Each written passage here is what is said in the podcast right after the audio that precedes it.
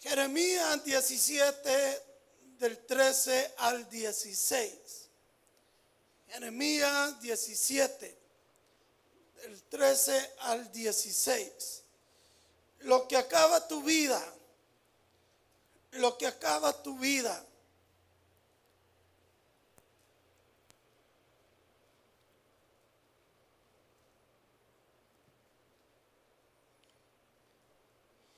Voy a leer yo los versículos impares y usted me ayuda con los versículos pares. Oh Jehová, esperanza de Israel, todos los que te dejan serán avergonzados y los que se apartan de mí serán escritos en el polvo, porque dejaron a Jehová manantial de aguas vivas.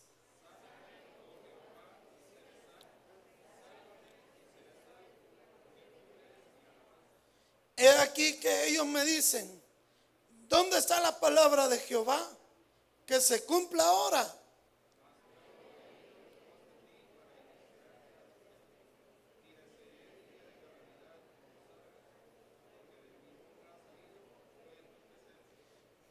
Señor, en esta noche venimos delante de ti a pedir que sea tu Espíritu Santo quien nos hable, quien nos ministre. Bendice, Señor, esta congregación. Bendice la vida de cada líder, de cada servidor, que pone ese granito de arena para que este culto se desarrolle, para que podamos, Señor, gozarnos en tu presencia. Así que úsanos para tu honra y tu gloria en Cristo Jesús. Amén y amén. Pueden sentarse, por favor.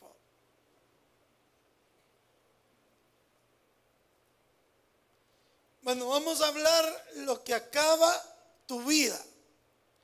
Pero a manera de introducción, a manera de introducción, podemos comenzar hablando que acaba un matrimonio.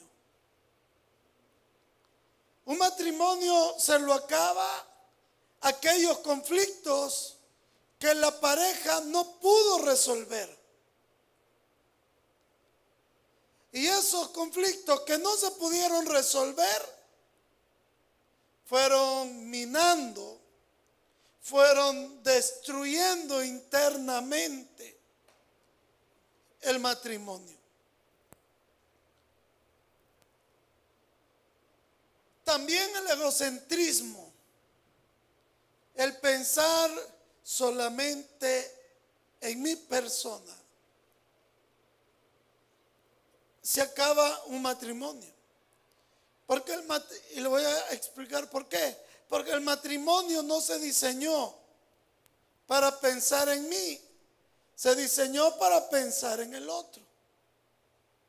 Entonces cuando yo me olvido del otro, cuando yo dejo de pensar en el otro, cuando yo dejo de, de hacer las cosas por el, por, por el cónyuge, entonces ese matrimonio cae un egocentrismo porque estoy pensando en mí y solo en mí y solo en mí y, y en la relación de pareja soy más importante yo que el otro.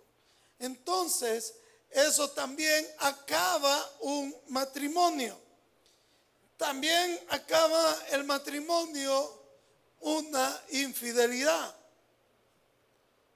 La infidelidad es prácticamente el cáncer en un matrimonio. Un cáncer que de aquellos que son, eh, ¿cómo le diría? Agresivos. Eso, ya sabe usted que un cáncer agresivo se acaba una persona en cuestión de seis meses, un año. Entonces así es una infidelidad y sobre todo cuando no se ha perdonado. Entonces es un cáncer que va a terminar con el matrimonio, se lo va a acabar. Y otra cosa más que acaba un matrimonio es la falta de compromiso. La falta de compromiso, ya sea de uno o de ambos. Cuando no hay compromiso, difícilmente las cosas van a mejorar o se van a arreglar. Porque cuando hay un compromiso verdadero, escuche bien, no hay nada que ese matrimonio no pueda resolver. ¿Y saben qué termina un matrimonio acabado? En que viene usted y dice voy a buscar otra mujer. Y por cuestiones de la vida y de Dios, la otra que se buscó, igual a la primera. Y me atrevería a decir que quizás hasta peor que la primera. Usted dice, ah, me voy a buscar otro hombre. Y el hombre que se fue a buscar, peor que el primero. Entonces, en eso de decir, mira, mejor separémonos que cada quien su vida y, usted va a buscar otra u otro.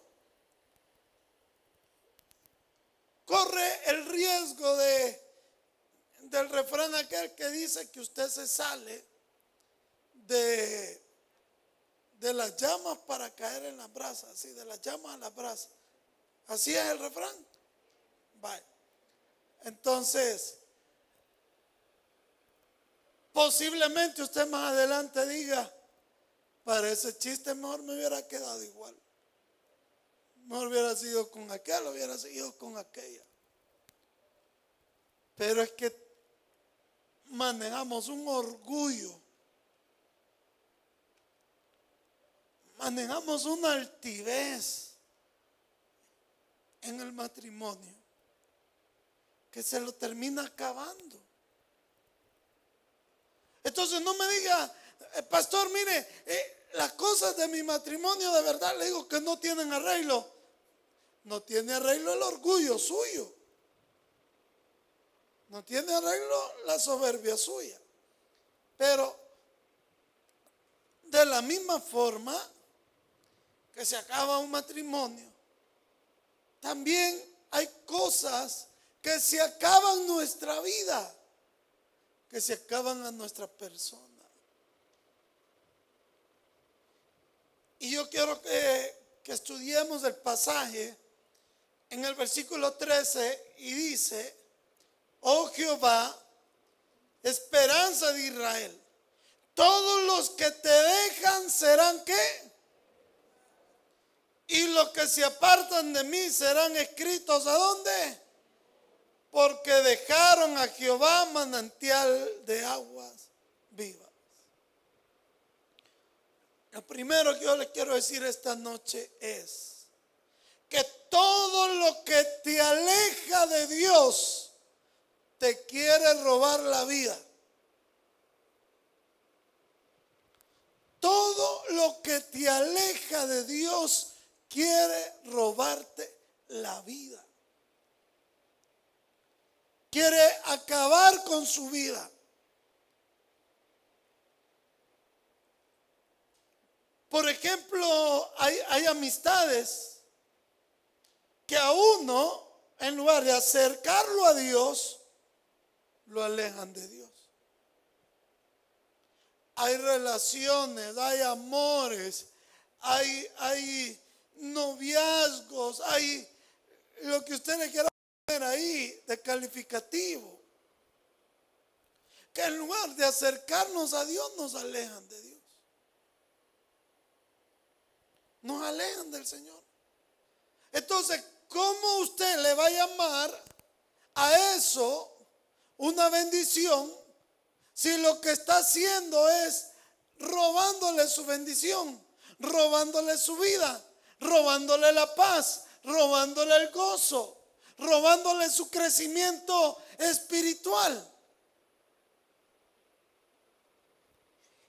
Y no solo son personas, pueden haber cosas. En el caso de los jóvenes, eh, un, un teléfono lo puede alejar de Dios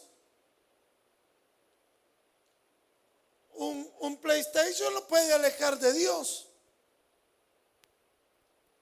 La universidad en lugar de acercarlo a Dios, lo aleja de Dios.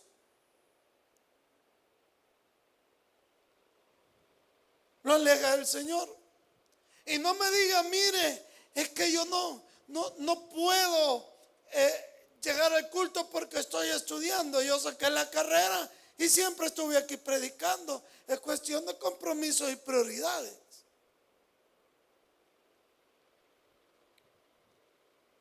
Y yo llevé clase hasta los domingos. ¿Y cómo hacía? La clase era bien temprano.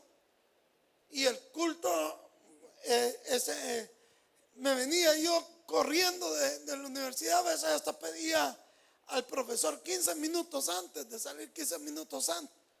Y ahí venía yo. Y no llevaba materia que me chocaran con un culto. ¿Me gradué o no me gradué? Sí, me gradué. Entonces, ¿qué le quiero decir con eso? Que sí se puede. Sí se puede terminar una carrera sin que interfiera en su comunión o su relación con Dios. Es cuestión de compromiso. Entonces la pregunta que yo le quiero hacer esta noche es, ¿qué cosas o qué persona te están alejando de Dios o te han mantenido alejado de Dios o te han, eh, o te han, ah, te han tenido apartado del Señor. ¿Qué cosas o qué personas te están robando la vida, la vida en abundancia? ¿Qué cosas o qué personas te están robando la bendición? Te están robando la bendición. Y usted sabe, yo no lo sé, pero usted sí lo sabe. Y Dios, a través del Espíritu Santo que ha puesto en, nuestro interior, ha puesto en nosotros, nos, nos habla claramente de qué cosas son. Porque le voy a decir una cosa, eh, veamos este, este, este ejemplo. Netflix. Usted fue a trabajar todo el día. Vino al culto. Se fue para la casa. Llegó cansada, llegó cansado. Y entonces dice usted, ay, ahorita me cae bien ver la casa de papel. Con casa de papel va a terminar usted. Que la van a embargar. Ay, voy a ver al, al patrón del mal, dice usted. Voy a ver tal serie, voy a ver tal película. Me voy a relajar, me voy a desestresar. Y se queda viendo Netflix. Hay otras eh, aplicaciones también, pero por poner de ejemplo Netflix. Y se le dan las nueve, las diez, ni oró por estar viendo la mentada serie. Llegó a las diez, a las once en la noche y probablemente allá tipo doce, sin sueño. Porque ese volado lo tiene ahí comiéndose las uñas y le quita el sueño. No me voy a acostar, si no mañana voy a andar ahí cansado. Se fue a acostar. No leyó la Biblia. No oró. No platicó con la mujer. No platicó con los hijos. ¿Eh? ¿Por qué? Porque hay algo que lo está alejando de Dios y le está robando la vida. Por ponerle un ejemplo de muchas cosas. Llega el esposo cansado de trabajar. ¿Y cómo es la mujer? Metida en el teléfono. Anantillo le hizo comida. Terminó de hacer comida y allí en el teléfono. Te está alejando de Dios y te está robando la vida. Te está robando la vida. Y nosotros eh, debemos de meditar. ¿Por qué ya no tengo ganas de venir el viernes? ¿Por qué ya no tengo ganas de venir el domingo? ¿Por qué dejé de venir el domingo en la tarde? ¿Qué me alejó de Dios? ¿Qué me alejó del Señor? ¿Qué es lo que me ha alejado? ¿Qué es lo que me ha enfriado? Y yo, yo fíjese que siempre aprendí algo y, siempre he tenido ese, temorcito. ¿Cómo se, se enfría un cristiano? Aquí venía una hermana que no faltaba los cultos. Y no solo no faltaban los cultos, sino que todavía los sábados cuando teníamos pan y chocolate iba. ¿Cómo se enfría alguien? ¿Cómo se enfrió esta hermana? Comenzó, eh, comenzó a faltar a pan y chocolate.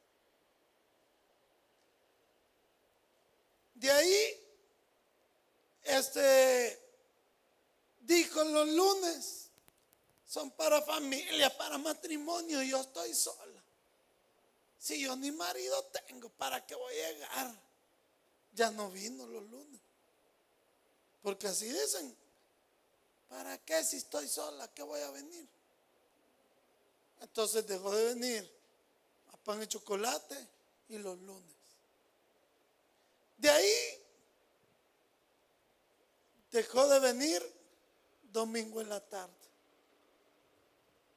Solo venía miércoles, viernes, domingo en la mañana. Ya no venía domingo en la tarde. Después dejó de venir miércoles. Después dejó de venir viernes. Se quedó solo con el domingo en la mañana. De ahí costó de, volverla a incorporar. Y, y viene solo miércoles y domingo en la mañana. ¿Y cuánta gente se ha enfriado? ¿Cuánta gente se ha alejado de Dios? De culto en culto. Entonces, ¿cuál es mi miedo? ¿O cuál era mi miedo? Yo decía, si yo dejo de ir el domingo en la tarde, después no voy a querer ir. El domingo en la mañana, después no voy a querer ir, ir lunes, no voy a querer ir miércoles, no voy a querer ir viernes. Hasta que usted se, termine, se termina alejado de Dios. ¿Y cuántos pueden dar fe de lo que yo les estoy hablando ahora? Que así se fueron enfriando. Con un culto. Con un culto. Y mire usted, ni que viniera a perder tres horas aquí en el culto. Ni que viniera a perder tres horas. Ni que tampoco venir al culto fuera cansado. Si todavía Jesús dijo, venid a mí los que estáis trabajados y cargados, que yo os haré descansar. Si venir a la casa del Señor es venir a recargar las baterías. ¿Sabe cómo cargo yo mi teléfono? En primer lugar lo apago. En segundo lugar lo conecto. Y es exactamente lo que hacemos aquí. Número uno, nos apagamos del mundo, nos desconectamos del mundo para conectarnos con Dios y salir por esa puerta con un corazón recargado de la presencia y del poder del Espíritu Santo. Amén. Pero, o sea, a eso venimos. a gozarnos en la presencia de Dios, a gozarnos en su palabra. Pero ¿qué es lo que, qué es lo que me impide, pues? ¿Qué es lo que no me deja? ¿Qué es lo que me aparta? ¿Qué es lo que me aparta? Y todo lo que te aleja de Dios te va a robar la vida y te va a robar la bendición. Lo dice su palabra. Todos los que te dejan serán avergonzados y los que se apartan de mí serán escritos en el polvo porque dejaron a Jehová. Yo le hago un reto esta noche. Cambia a Dios por lo que usted quiera. Cambia a Dios por una mujer. Cambia a Dios por un hombre. Cambia a Dios por un negocio. Cambia a Dios por su trabajo. Cambia a Dios por, por, por andar taxiando. Cambia a Dios por lo que usted lo quiera cambiar. Y después hablamos de los resultados. Después hablemos de los resultados. Por eso mi versículo, del cual jamás me voy a apartar, porque para mí tiene mucho significado. Mas buscad primeramente el reino de Dios y su justicia y todas las demás cosas os serán añadidas.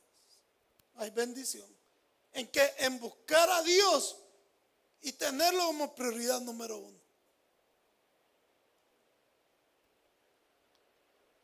Fíjese que yo dije, hoy en Semana Santa, menos los días que no hay culto, si, si no me sale prédica, voy a ir a pasear. Voy a ver ahí y si visito a alguien o lo que sea. Y, me llamaron. Entonces yo tengo un compromiso con Dios. Porque la, Semana Santa no es una semana de vacación, es, es una semana de consagración. Y la prioridad es el Señor. Porque por Él le dan la vacación. Entonces me hablaron, mire, puede venir el martes. Pero día yo no puedo cambiar a, a Dios. Sí, pastor, ahí voy a estar. De ahí, mire, puede venir el jueves. Vaya, ahí voy a estar. Que mire, el viernes puede venir una vigilia. Vaya, pónganme de último porque así me voy tranquilo después del culto. Y el sábado quiero ver. Ay, el sábado también. El sábado también. Entonces, ¿qué es lo que yo le quiero decir? Que en cualquier cosa yo no cambio a Dios por nada. ¿Por qué? Porque le tengo miedo a la consecuencia. Y por eso le digo, si es que, si es que usted a esta fecha no está experimentando el resultado, la paga, la pérdida de haber cambiado a Dios por cualquiera de esas cosas. Si es que no, no lo ha experimentado ya. Pero tener a Dios como prioridad número uno es de victoria, es de bendición. Entonces no lo deje, no lo deje. Versículo 14. Entonces lo primero que acaba con mi vida es alejarme de Dios porque me roba la vida. Número 2, versículo 14. Sáname, oh Jehová, y seré sano. Sálvame y seré salvo, porque tú eres mi alabanza.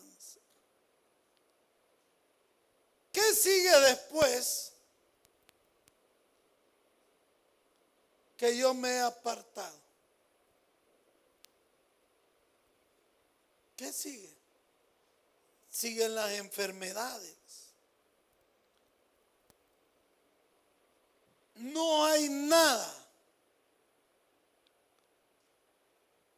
que Dios pueda utilizar para doblegarnos que con una enfermedad, ya sea nuestra, de un hijo o de un nieto.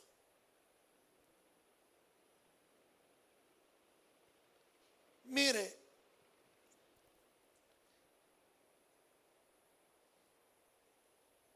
yo gracias a Dios eh, le puedo testificar que en esta pandemia nosotros le hemos trabajado a Dios de todas formas. De todas formas. O sea, no solo evangelizando. Pero mire qué bonito es que la mayoría de gente, ya con el oxígeno, que no pueden respirar, que se están ahogando, que, que, están sintiendo que se mueren. Mira qué blandito el corazón para que acepten a Cristo. De la mayoría. Y yo todavía hasta con más saña les pregunto. Mire qué tal que usted se muera. Que se le complique todo eso. ¿A dónde iría si se muere?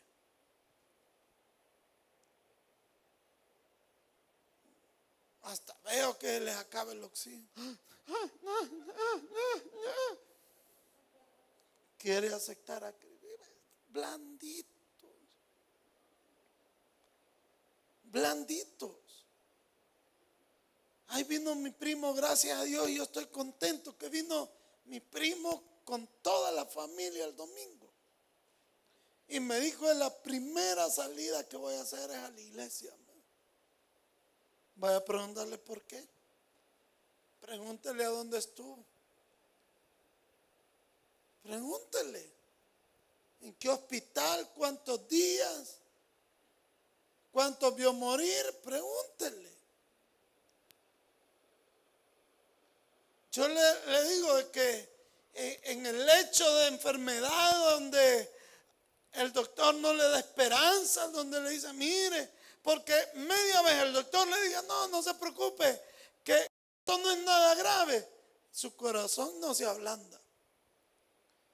Pero que no le hallen que tiene, que no le pegue un medicamento y que prueben con otro y si ese no le pega,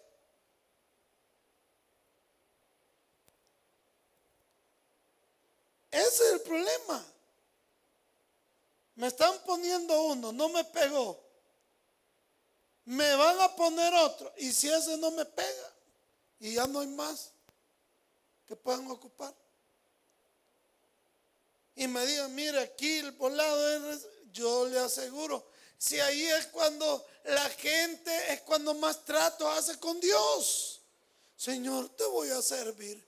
Si me sanas mi hijita, Padre, yo te voy a servir, yo te voy a servir. Si me sanas a mí, yo te voy a servir.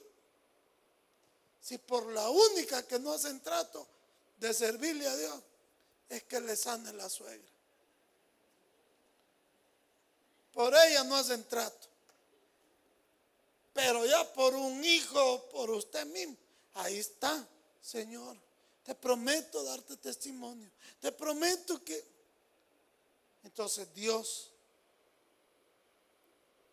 cuando nosotros nos apartamos, recuerde, somos frágiles. Somos frágiles. ¿Qué somos nosotros ante un tumor? ¿Qué somos nosotros ante un cáncer? ¿qué somos? ¿Qué somos nosotros ante el coronavirus? Nada.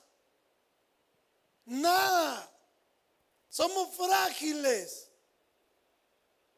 Pero el propósito de Dios es que nosotros seamos sanados, porque le dice Jeremías, sáname, oh Jehová, y seré sano. Sálvame y seré salvo, porque tú eres mi alabanza.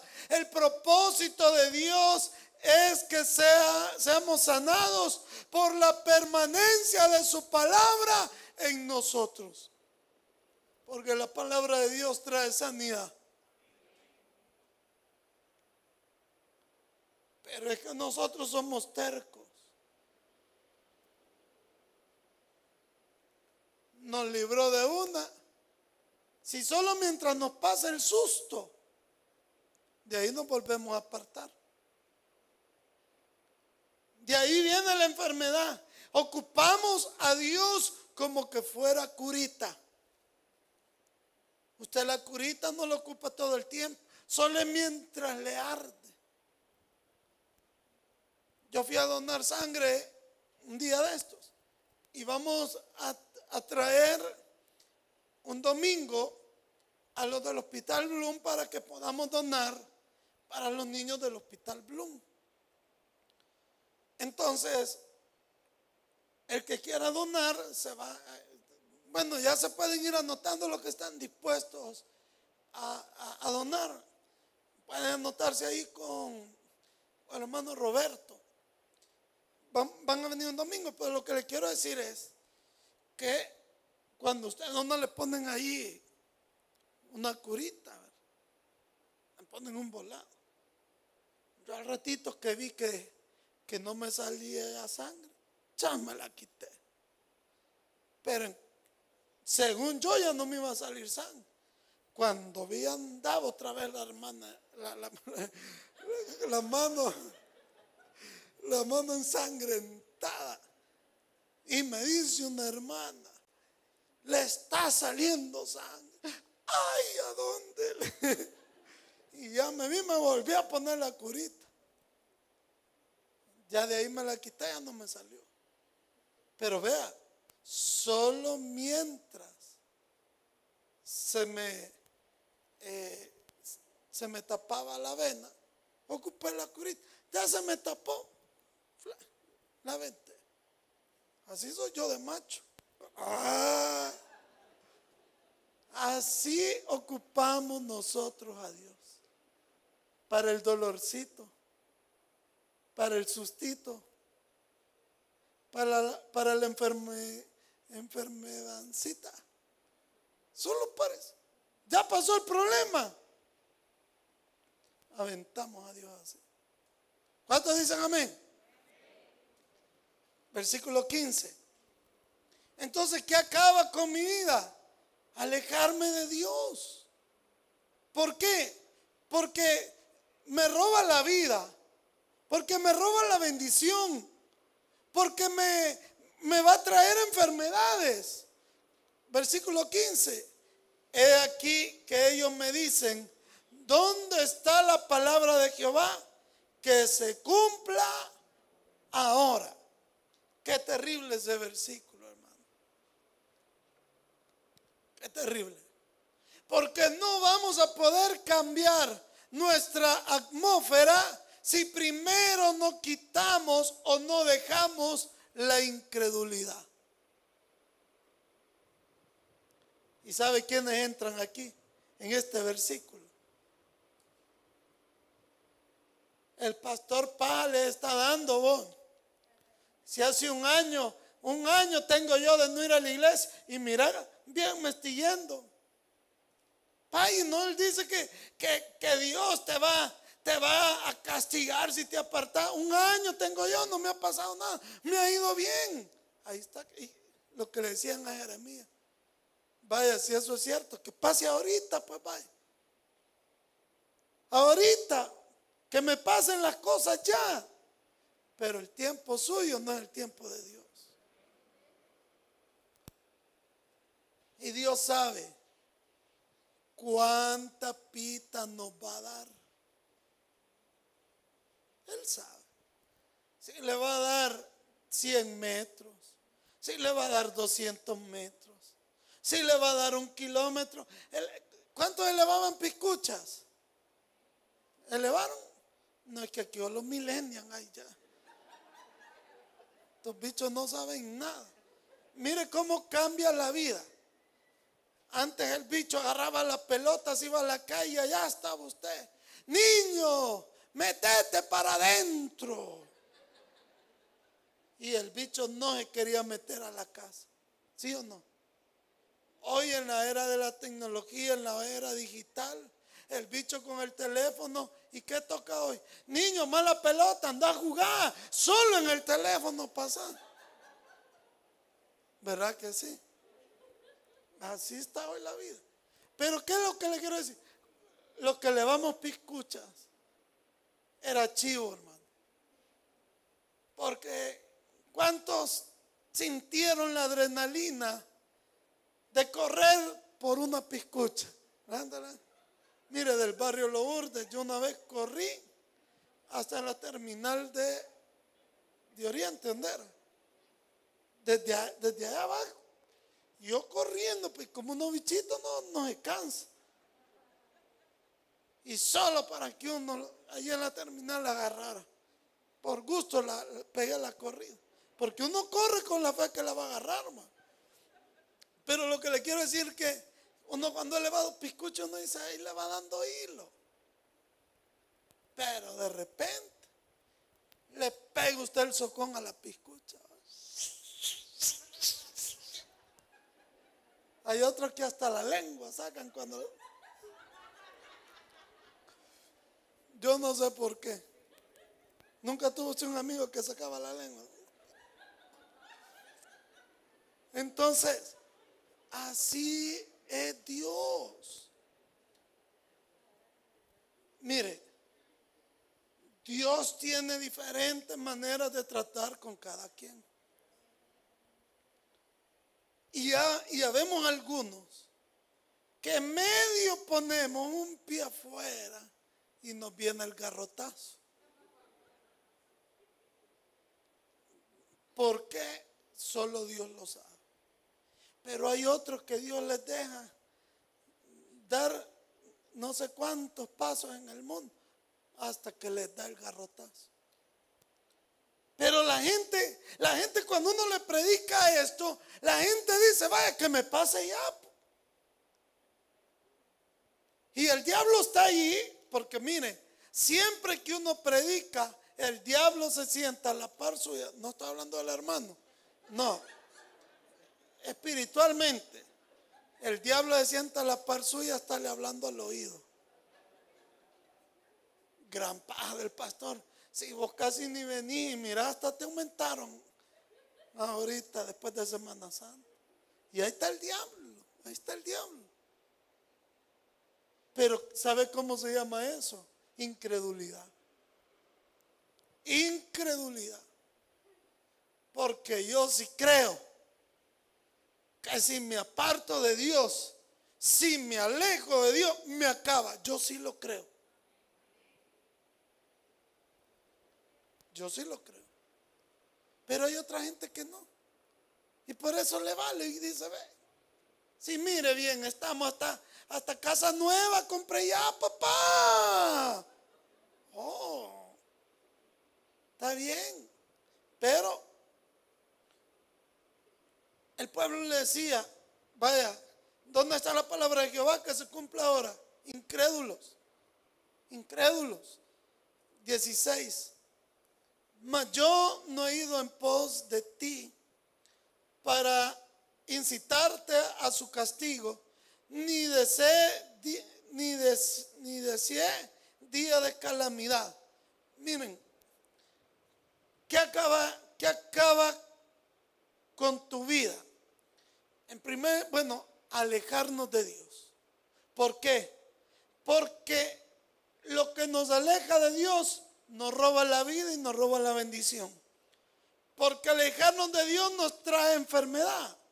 Porque alejarnos de Dios aumenta la incredulidad de nuestro corazón. Y porque alejarnos de Dios trae calamidad. Pero quiero decirle una cosa. El pastor lo que me desea, hermano, de todo corazón, loco estaría yo de desearle yo un mal a usted. Loco estaría yo de desearle que se le muera a su hijo. Loco estaría yo de desearle que se le muera a su hija. Loco estaría yo deseando que le quitaran el trabajo. Loco estaría yo que, que de repente usted apareciera con cáncer. Eh, loco estaría yo que, que deseara que, que se fuera a hacer pedazos con el carro. No.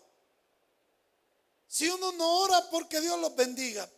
Uno no ora porque Dios tenga de usted misericordia. Uno no ora porque, Señor, hablando al corazón, Padre, que entiendan que servirte a ti trae bendición. Tanto que ora uno. Uno no desea el mal para usted. Y Jeremías se lo dice a Dios. Mira, ellos están enojados. Pero no es que yo les esté deseando el mal, es que tú has dicho que les vas a dar el mal, que les va a llegar el mal. Tú lo has dicho. Entonces esta noche no se enoje conmigo, hermano. Ni tampoco diga, ay, lo que el pastor nos está deseando. No. Yo quiero que ustedes sean bendecidos y prosperados por su palabra. Amén o no amén. Porque a la, a la obra de Dios le conviene, ¿sí o no? Porque entre más bendecido y prosperado esté usted por su palabra, usted más va a poder sembrar en la obra del Señor. Más rápido vamos a pagar ese microbús. Más rápido vamos a pagar el terreno. ¿Sí o no? Entonces, ¿por qué yo le voy a decir el mal? Pero aquí no se trata de mi persona. Se trata del Señor. Y Él controla todo. Todo. Usted puede decir, yo no soy malo para ir a parar preso. Vaya a preguntar a Mariona si son los malos hay ahí. Vaya a preguntar.